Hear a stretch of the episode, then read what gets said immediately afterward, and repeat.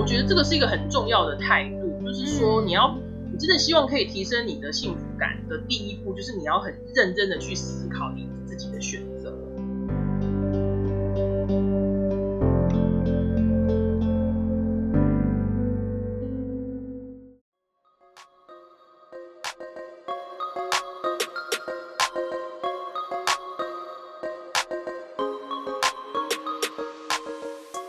是 Dina，欢迎来到理想自己研究室。在这里呢，我会和你聊聊如何探索自己的潜能，并从设计人生以及生活优化的角度，帮助你实践理想生活。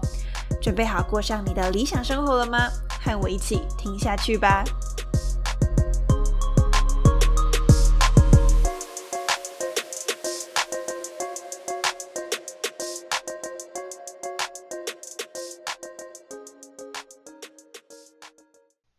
来到理想自己研究室，我是主持人 Athena。今天呢，我们一样邀请到哲学专场的来宾，然后叫做 Kathy，她是我的学姐。那一起来节目上面跟我们聊聊关于幸福以及快乐这个主题。那在前面的内容呢，我们其实有谈到究竟快乐它有分成哪几种层次。那除此之外呢，就是我们也去聊说，如果要有一个幸福的人生，它其中包含的元素到底有哪一些？那最后我们也谈到了其中一个元素是在谈金钱。那是不是有钱就是等于快乐呢？这件事情我们有就去做一些讨论。那如果对于这个方面有兴趣的人，可以回去收听。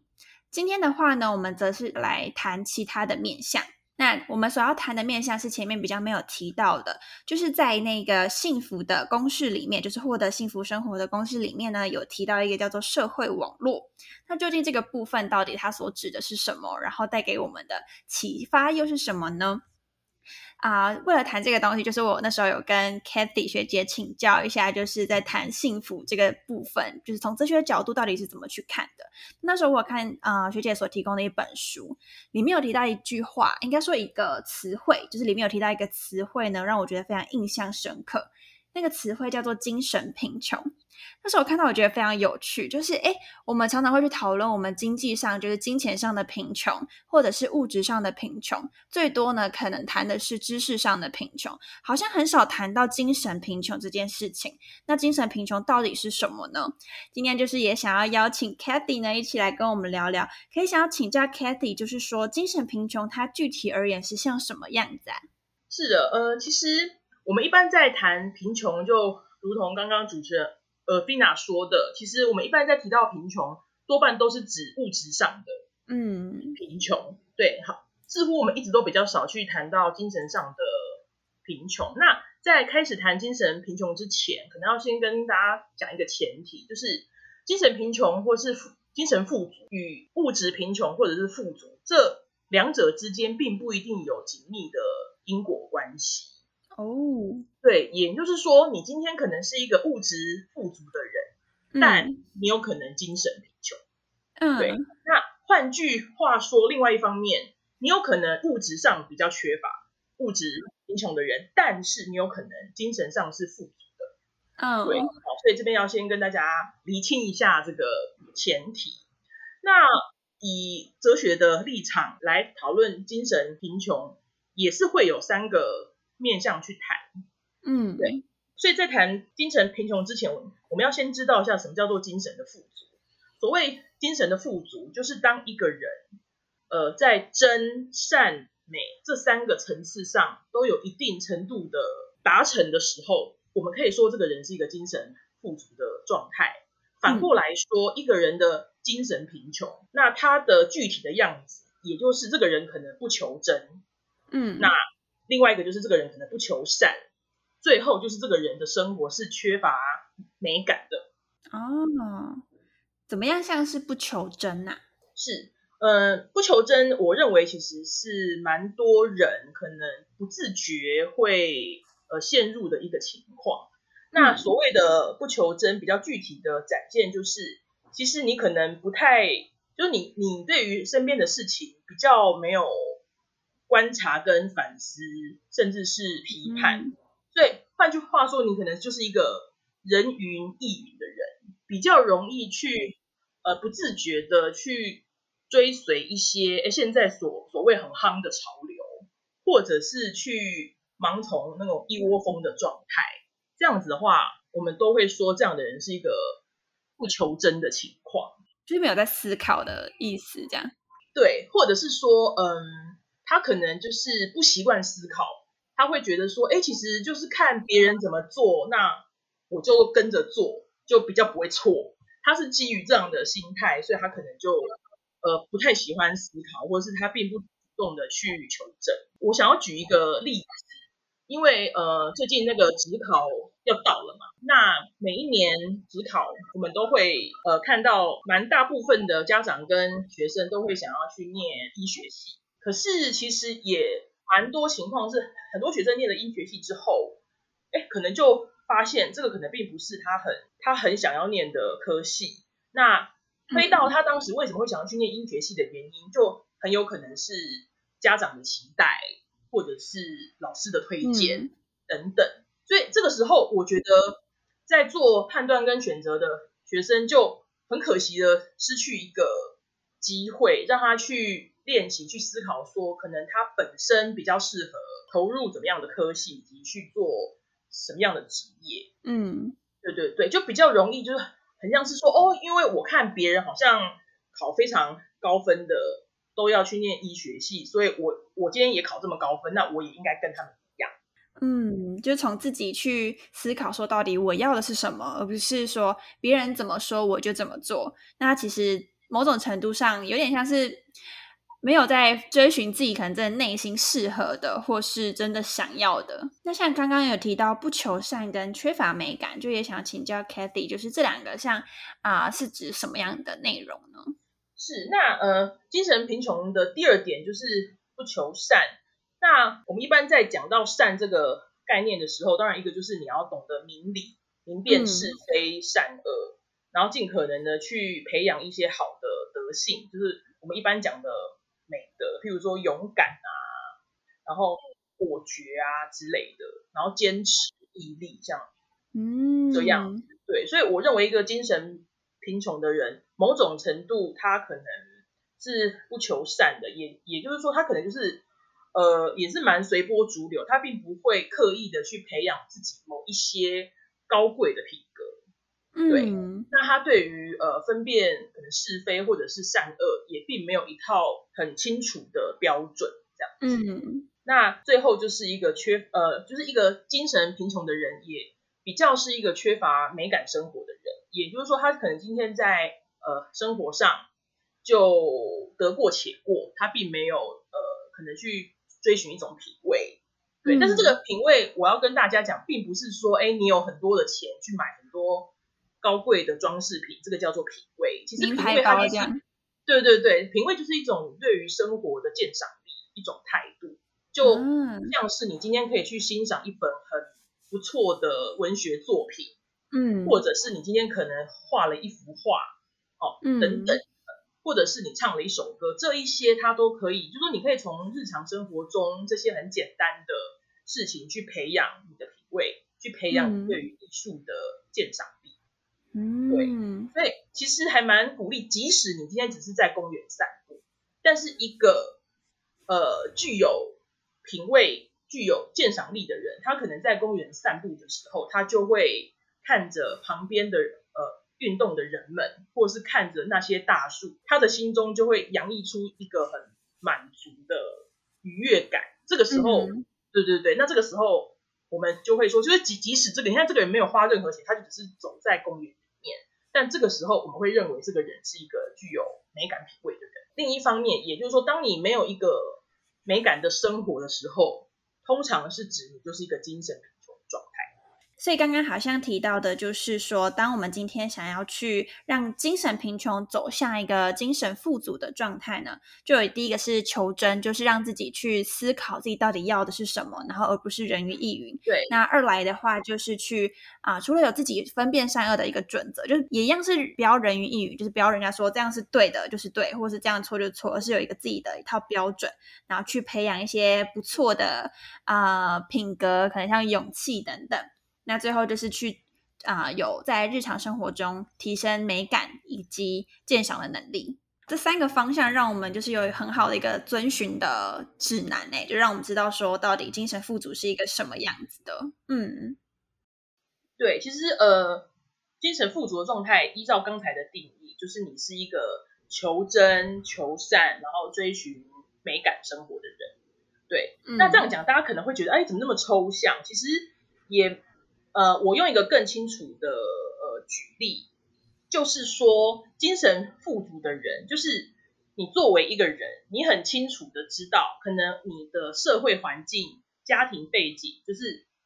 这些东西，我们把它视为一种结构，就说结构可能会给你一些限制，就比如说，你你并不一定是出生在很富有的家庭。对不对？嗯，或者是你今天可能出生在我们所谓呃，并不是都市的区域，就说可能结构会带给你一些限制，嗯，但是一个精神富足的人，就是你其实意识到你自己作为一个主体，你有一种高度的能动性，嗯，也就是说，你可以透过你自己在思考层次的提升，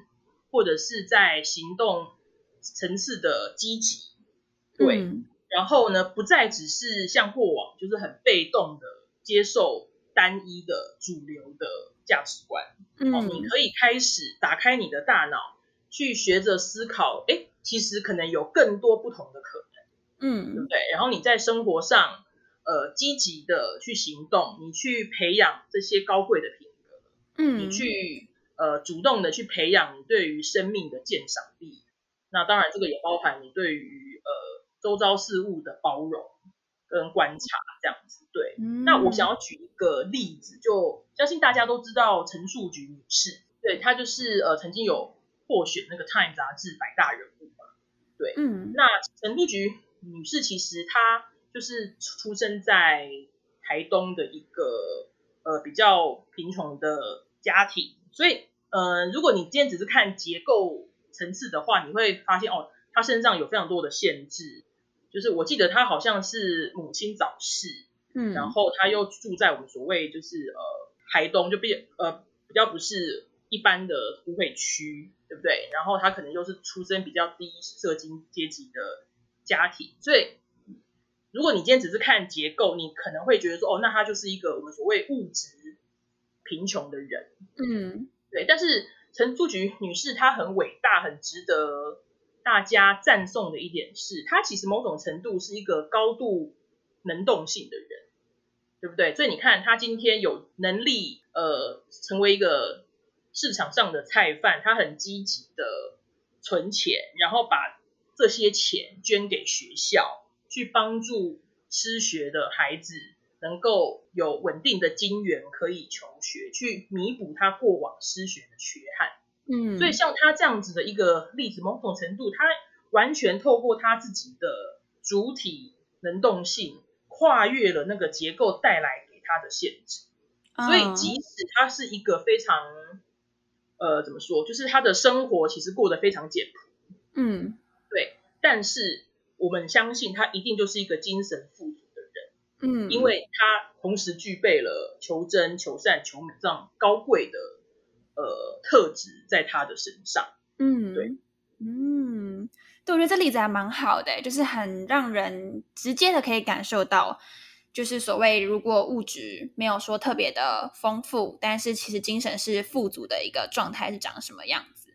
嗯，对，像我之前有认识一个朋友，他也是我特别的欣赏，因为我觉得他有点超出。快要到陈述菊女士的这个境界了，对，然后她也是物质需求非常的低，然后吃的穿的也都非常的就是简单，而且她是自己选择的，原因是她想要把多余的钱拿来去啊帮助别人等等，然后我就觉得哇，这个是对我来讲，她就是一个精神富足的状态，对我就觉得这个部分蛮让我印象深刻，嗯，对，嗯，所以我还蛮建议，就是说可能听众朋友可以思考一下，我们或许。过着一种精神富足的生活。当你开始去主动的去思考，或者是学着去思考，对不对？你就开始求真，然后你去培养一些高贵的品格，你就开始求善，或者是你去呃培养你对于生活的品味或鉴赏，或者是你开始对周遭的人事物包容的时候，你就是一个过着有美感生活的人。当你过这样子求真、求善、求美的生活，其实你的精神相对富足很多。那这个时候的你也比较容易达到一种幸福的境界。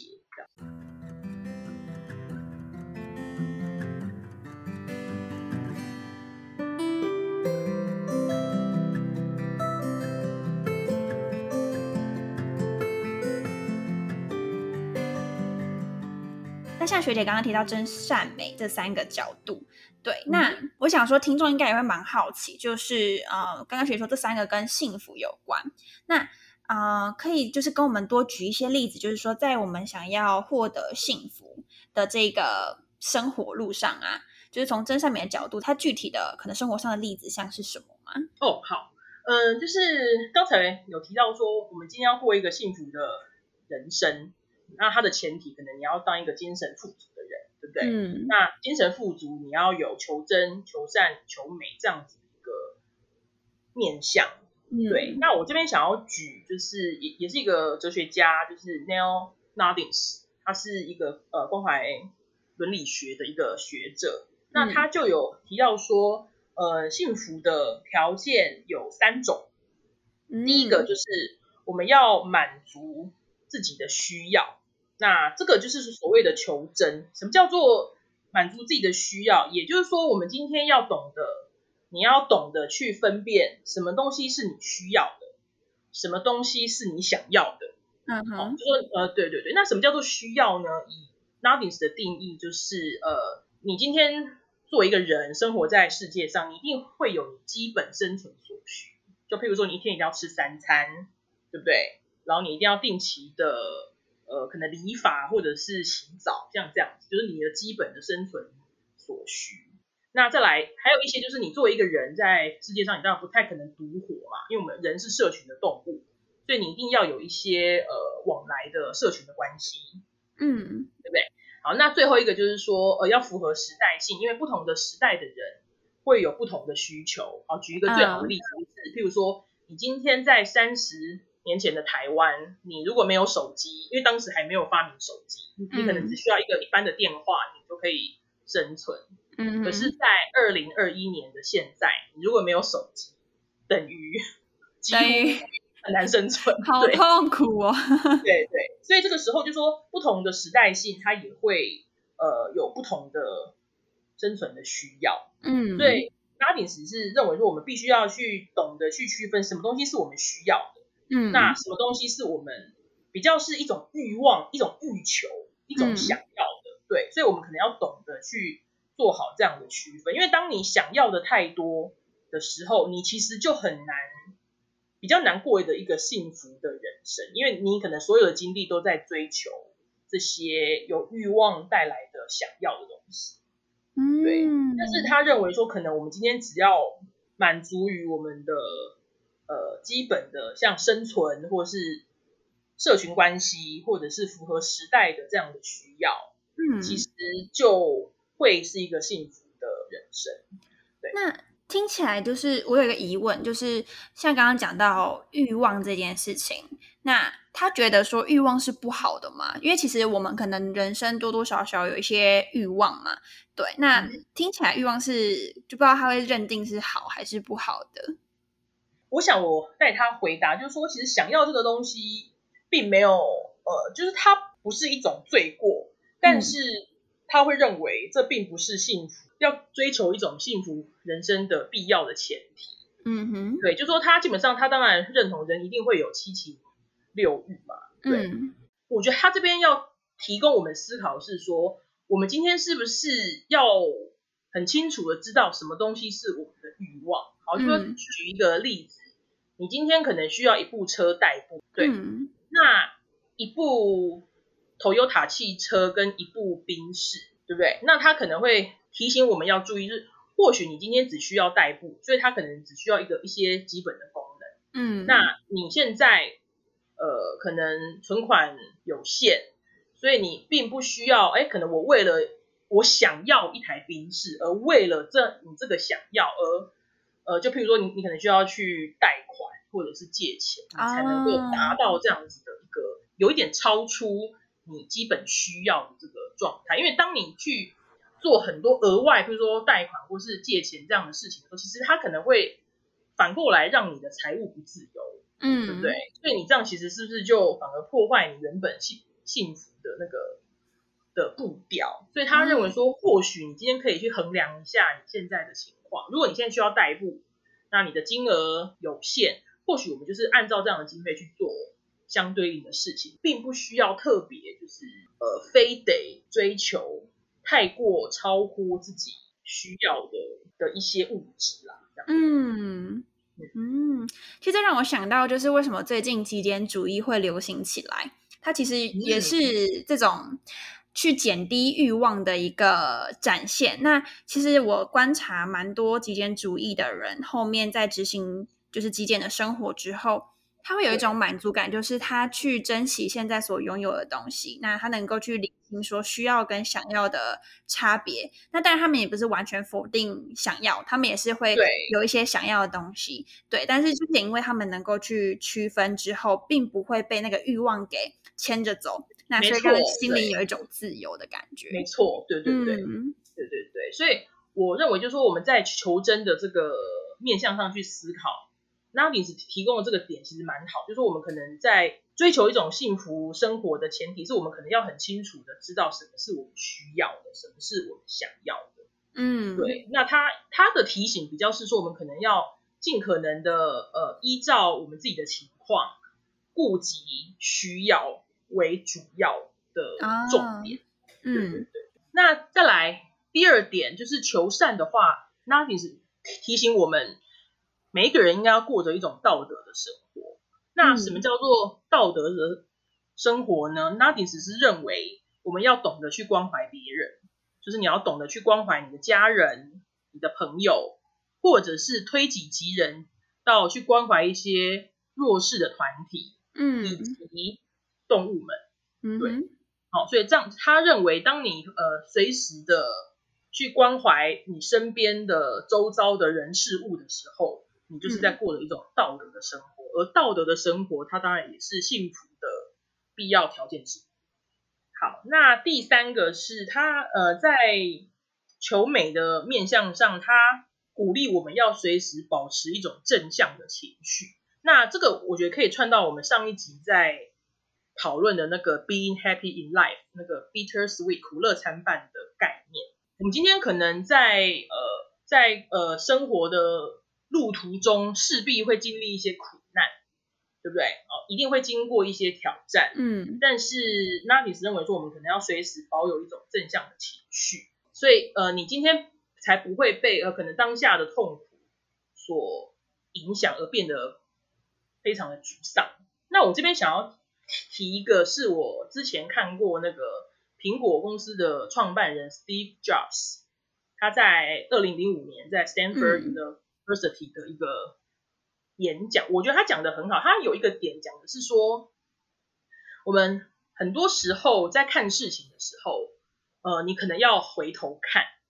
因为当你回头看的时候，你才可以有意识的把你过往可能你本来觉得那个是一个很倒霉的事情，或是很不幸的事情，把它串联起来。所以当你回头看。把你过往发生的那些事情一个一个串联起来的时候，其实他就已经带你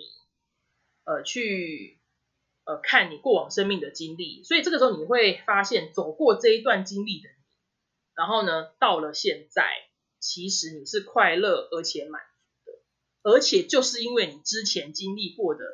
那一些点、那一些苦难，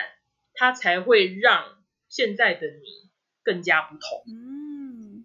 所以就是像刚刚学提到，是苦乐参半的一个过程，就是才是人生的圆满。这个如果就是听众听起来，呃，没有听过前面的，也可以去收听前面的集数，可能会更加了解，哎，这是什么样的一个意思？这样，嗯。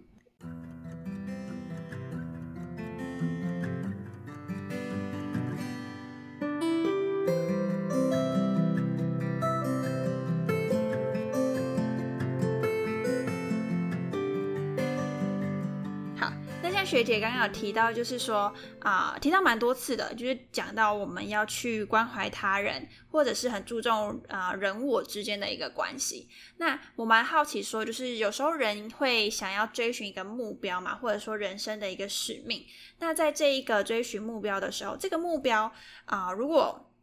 分成两种，一个是只只思考自己的利益，然后另一个是能够超越自己，就是开始去帮助别人。那好奇说，就是这两种不同的类别，就是啊，学姐怎么看，或者说哲学家是怎么看这两种不同的出发点，然后在日常生活中又是长什么样子？嗯，好，所以呃，简单的讲就是说，呃，菲娜的问题就是在问利己跟利他在日常生活中的模样是怎。那我这边想要呃，因为我们之前都比较多是提到是西方西方哲学家的概念，那我这边想要讲一下东方的法家哲学。那我想要讲韩非的例子，嗯，那我这边想要引用一个呃，就是研究韩非的学者张康教授的说法，就是他在韩非子中去呃整理出，就是说。哲学在看待利己跟利他的时候，在《韩非子》这个书里面，对他有把它分成几个层次，就是第一个层次就是所谓的利己，对，但是这个利己有两种，一种叫做审慎的利己，一种叫做放肆的利己。好，那什么叫做审慎的利己呢？就是说是什么样？就是那个字是怎么写啊？对，哦，审慎的审就是审查的审。然后谨慎的慎，审慎利己，对。那放肆利己就是很放肆的那个放肆。哦，了解了解。对对对，对，好，谢谢。那呃，所谓的审慎利己的意思是说，你今天的确是呃利己的，就是你是在追求自己的利益，嗯，然后你是试图去极大化自己的利益，嗯，但是你不会因为追求自己的利益就违反。法规或者是违背善良的风俗，啊哈，对对，换句话说，人我之间的相处是一种和平的，然后是一种呃相互交换利益的前提之下，嗯，对，然后呢，所以这样子情况下，人跟我是和平共处的，所以我们其实可以共同的建构一个和谐的社会，嗯，那我们也都可以，因为我们是彼此互利嘛。对，所以，我们其实不只可以极大化自己的利益，你同时也可以帮助到别人。嗯，这个叫做审慎利己。啊，了解。对，那另外一种呢，就是我们讲的放肆利己。那韩非里面的说法，就是有很多的君王身边的人，譬如说，呃，宦官或者是这些权臣，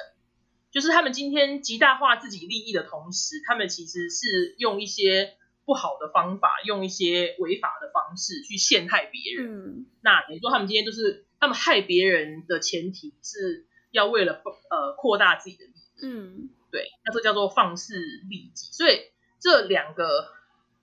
利己，某种程度，呃，我我觉得是很好的整理啦。就是因为我们一般在讲利己的时候，大家可能都会觉得可能就是一个自私的代名词。嗯，可是其实韩非里面他会把它。区分的更清楚，就是或许我们要追寻的是一种审慎的利己，就是说每一个人当然是为了自己的利益为主要的考量，嗯，但是我们在呃为自己谋福利的同时，你其实并不一定要去伤害别人，你也可以跟别人一起和平共处，或者是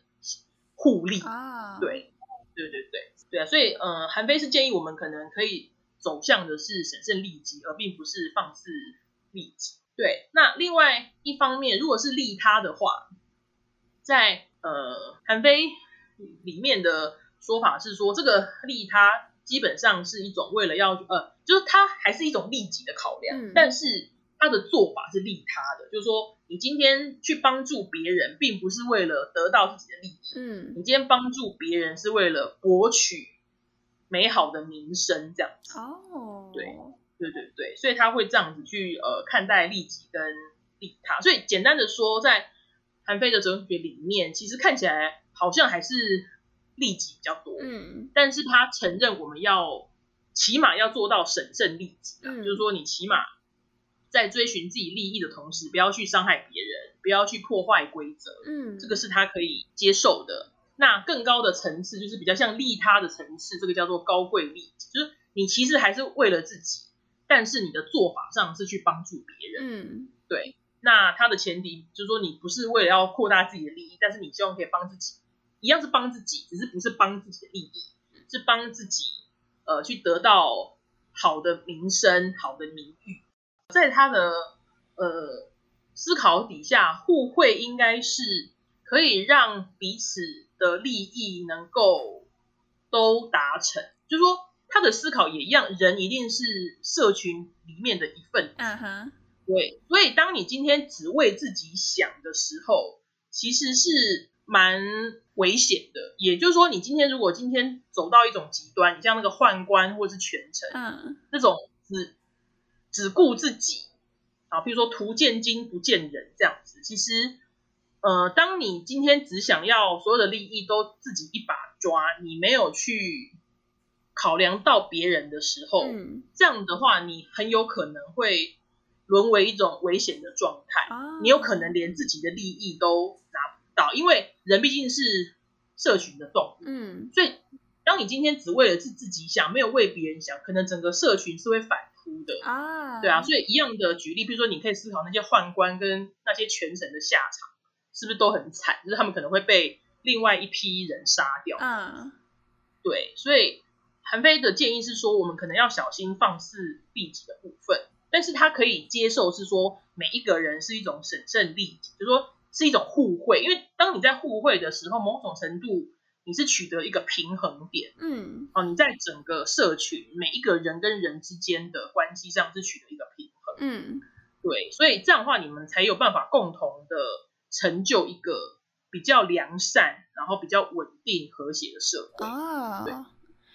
对，这也让我想到，就是心理学上啊，有一个学派叫阿德勒学派，大家应该很熟悉他的《被讨厌的勇气》这一本书。那他这本书的一个精华就在讲说，所有的困扰都是来自于人际关系。所以啊，我觉得在他的一个想法里面，我觉得跟刚刚啊，跟刚刚学姐提到的有异曲同工之妙，就是每个人现在状态好不好，其实都跟身旁的人有很大的关系。对，然后所以变成是说要有一个良善的人际关系，其实也会回应到自己的生活是开不开心的，幸不幸福的。对我觉得这部分是像我以前就比较容易忽略掉这一点，就以前就我觉得人际关系不是这么的重要，那就变成是说在工作上失落的时候，或者其他地方失落的时候，我没有另外一个让我觉得舒服，可以啊有安全堡垒的一个地方。对，所以这让我想到这件事情。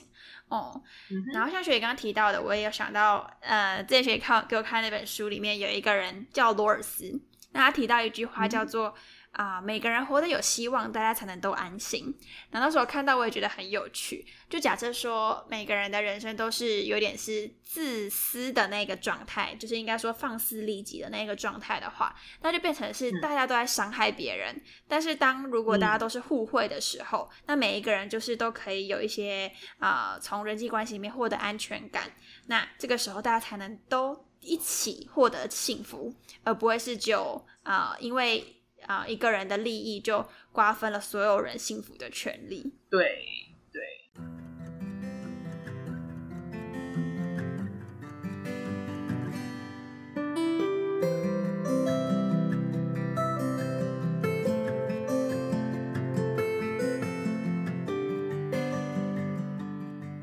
接下来想要回到日常的部分，就是我们其实前面讨论了很多从哲学的角度或是心理学的角度来去谈快乐跟幸福这件事情。那如果最后要帮我们做个总结的话，就是想要请教说，就是我们可以怎么做来提升生活的幸福感呢？对，这个是一个很大的问题，不过也是一个很重要的问题。那嗯呃，我想要稍微呃，根据我们之前讨论这些哲学的观点，不管是前面在讲那个第二等的，或者是呃我们现在在讲的 Nothings 的这些观点，我认为在呃你要怎么样去做可以提升你的幸福感，大概有几个面向。那第一个就是我们今天在日常生活中在做很多选择的时候，我希望听众朋友可以。有一种理性分析的态度，也就是说，你要先在个人，起码在个人的层次上，尽可能的去求真。也就是说，你要先分清楚什么是你需要的，什么是你想要的。对，好，你要经过一个很，就是说一个理性的分析。对，就是说，哎，这个时候你是不是要去从众，还是说你要选择一个对于你更好的一个选择。嗯，对。那我举一个例子好，就譬如说像我自己是在念博士班，嗯，对。那相信大家都知道，哎，可能在就在现在，呃，博士的培育其实是它的量相对是比过往多很多的，嗯，所以可能大家都会说，哦，可能毕业即失业这样，嗯，对对对。所以我其实听到非常多呃人或者师长的提醒，就说，哎，你今天是不是要选择读博士的时候，你可能要。呃，仔细的思考，嗯，对。那这边我觉得也蛮重要，就是说，当你今天选择要投身呃学术，比如像我就要选择投身这个学术的场域，我必须要很理性的去分析，说这个到底是不是我自己呃需要的，或者是我自己想要的。那我现在会认为这东西，哎，可能是既是我需要的，也是我想要的。对，那我当然也会知道说，它可能会非常的困难，那我可能也会经历过很多的挑战。跟辛苦，但是我也会怎么讲，很认真的去完成这个挑战跟这个使命，因为这个从头到尾都是我自己的选择，嗯，对我并不是盲从或者是被别人推着走的，对，那我当然知道过程中会有非常多的艰辛的地方，但是就如同我们前面讲的，这个艰辛它就是一个 bitter sweet，一个苦乐参半的过程。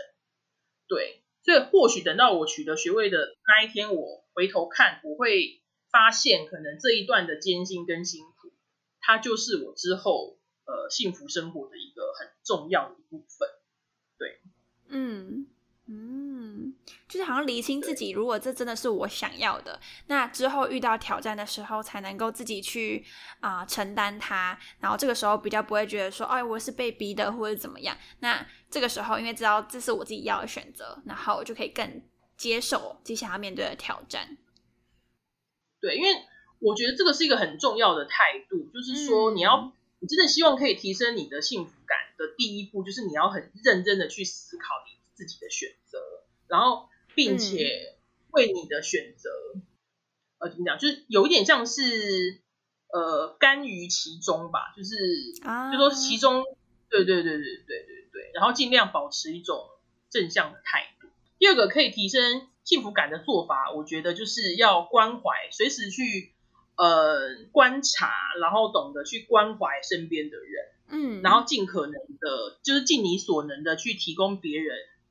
帮助，嗯，对，因为这个就会符合呃刚刚在谈的那个互惠的部分，嗯，就是说我们当然知道我们要去追求自己的利益。可是你要提升幸福感，不是只有追求自己的利益就好。嗯，你在极大化自己利益的同时，你也可以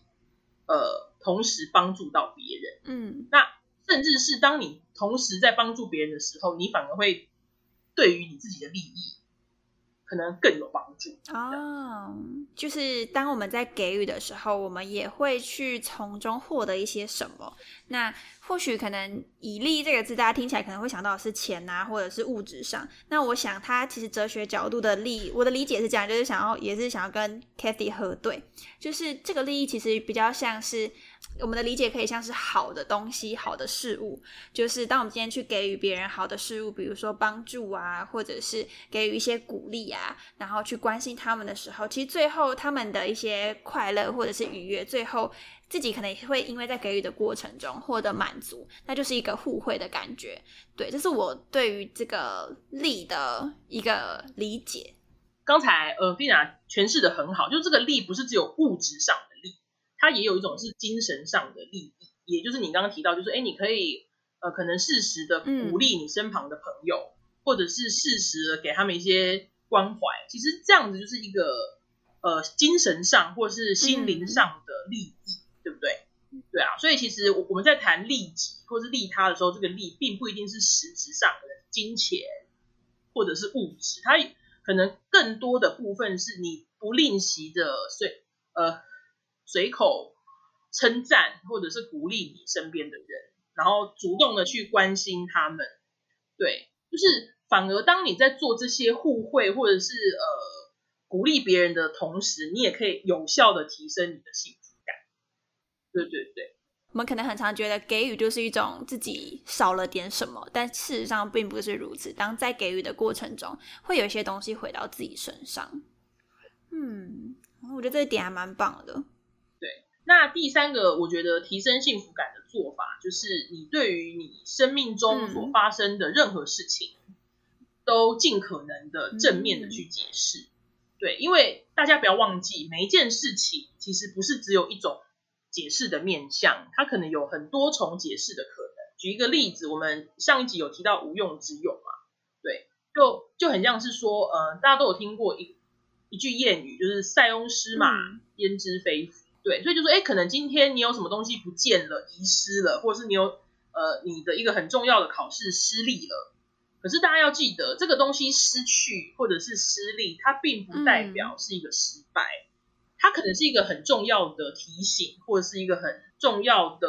呃的一个教训，对。但是对于你长远而言，这个东西它可能是你日后成长的养分，或是成长的契机，对。所以当你尽可能的去正面的哦解释这个事情的时候，你会觉得嗯比较幸福。嗯，很感谢。呃，Kathy 就是帮我们提了三个，就是还蛮重要，而且就是对于提升幸生活幸福感有很大的一个帮助的指引，这样子。对，就是刚刚提到，不管是理性分析啊，关怀他人，或是乐观的去解释身旁的一些事情，我觉得都是在啊，我们生活上要提升幸福感一个很可以先去尝试的东西。嗯，可能过程会不那么容易，但是我觉得只要有这个啊。动机开始去做第一步，我相信就会有一些改变。嗯嗯，那我这边也想要就是补充，就是啊啊，之前我们在前一集一两集提到的，就是啊关于幸福的公式里面有几个元素嘛。那其实其中也有提到说，基本上像金钱啊，一定要先满足我们的生活所需。那就像刚刚学姐提到的，有分想要跟需要。那有时候我们可能会觉得，哎，自己的想要的钱是非常非常的多。那我们需要去厘清，说哪些是我们的欲望。当金钱已经能够满足生活所需的时候，那基本上它就是让我们有啊，转而去追求，比如说精神上的一个富足啊，然后让我们去获得更多人际连接的一个可能性。再来第二个部分，就是说在之前有提到说。金钱它本身对我们来讲幸福感很重要，但是更更更重要的呢，就是经济余裕以及精神的余裕。所以啊，像在经济余裕的方面，我觉得减低自己的物欲，或者是增加赚钱的来源，这些都是让自己有更多运用金钱的一个自由。那在精神余裕方面的话，就是让自己有一些时间能够去。做自己想要做的事情，那或者是像对我而言，精神愉悦可能就是独处啊，或者是可以从阅读中获得一些启发。对我而言，这个叫精神愉悦。那每个人的定义或许会不太一样。那关键就是要让自己有一些啊心灵上的一些成长跟沉淀。好，那最后的话就是啊一个我觉得大家都能够一致认同的，就是健康。就是当我们今天拥有一个健康的身心的时候，才能够真的做到我们想要做的事情。对，那这也是想要一起补充说，就是在追求幸福感上面，我们可以做哪些事？那啊，就是最后最后就是啊，我觉得今天 Kathy 就是跟我们聊了很多，从哲学角度去思考，究竟在追求幸福的路上，我们需要考量哪些东西？然后真理到底是什么？就有时候我们会觉得啊，我们。以为的不等于真实发生的，就是上一集体学姐有提到，要用更宏观的角度去看我们自己现在的一个状况。对我觉得这部分真的是启发蛮大的。对，也也是非常呃，谢谢 Avina 给我这个机会，可以跟呃听众朋友们来分享我自己的一些呃所学跟观察。对，对啊，那我最后想要借机呃再跟听众朋友。分享一个我自己的一个小的结论，就是说我我希望在探讨幸福的必要条条件的这个很重要的题目的时候，对我想要提醒大家的是说，其实嗯，选择不是只有一种，对，就是我们一定要随时保持着呃理性思考、求真的这个态度哦，去思考我们是不是还有别的可能性，对。因为真的，因为人生其实短短数十年，我们的时间其实说实在话相对有限，嗯，对，所以在这个有限的生命里面，你如果因为外在的一些声音，对，然后呢，让你以为哦，原来我只有一种选择的时候，我觉得嗯，有一点点可惜，对，因为这样可能会让你的生命变得比较局限。另外一点是，我觉得尔，菲娜这个节目的主题很好，因为它的主题叫做理想自己研究室。那我觉得理想的自己。的确是要自己才能够去追寻的、去研究的。所以，当各位听众朋友在听这个节目的时候，你们其实就踏出了求真的第一步。对，因为你们要知道，没有人，包含你的爸妈，或是你的长辈、老师，或者是主流的媒体，能够告诉你什么叫做理想的自己。对，哦，你必须要自己开始去思考，你才能够找到。所以主题最理想的自己的确需要好好的研究，对，所以我相信尔菲亚这个节目理想自己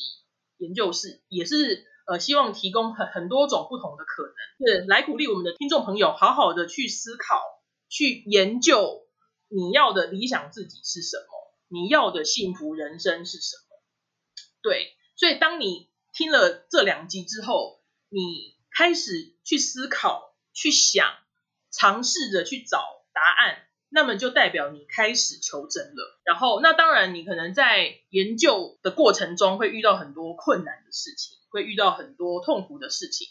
但是不要担心，你已经在求真的路上，那你当然也会在你幸福的生活的路上。对我希望这样子来鼓励大家。哇，我觉得这个这一段最后的结尾实在太有力量了，就是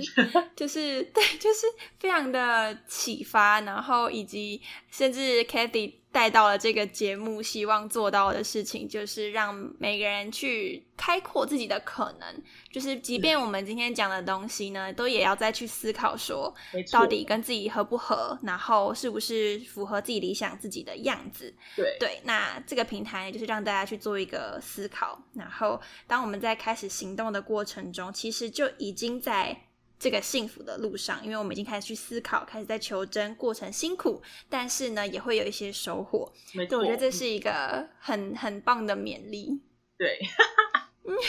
对对对，嗯，对，真的非常感谢学姐，就是在这几集来跟我们分享。嗯，谢谢。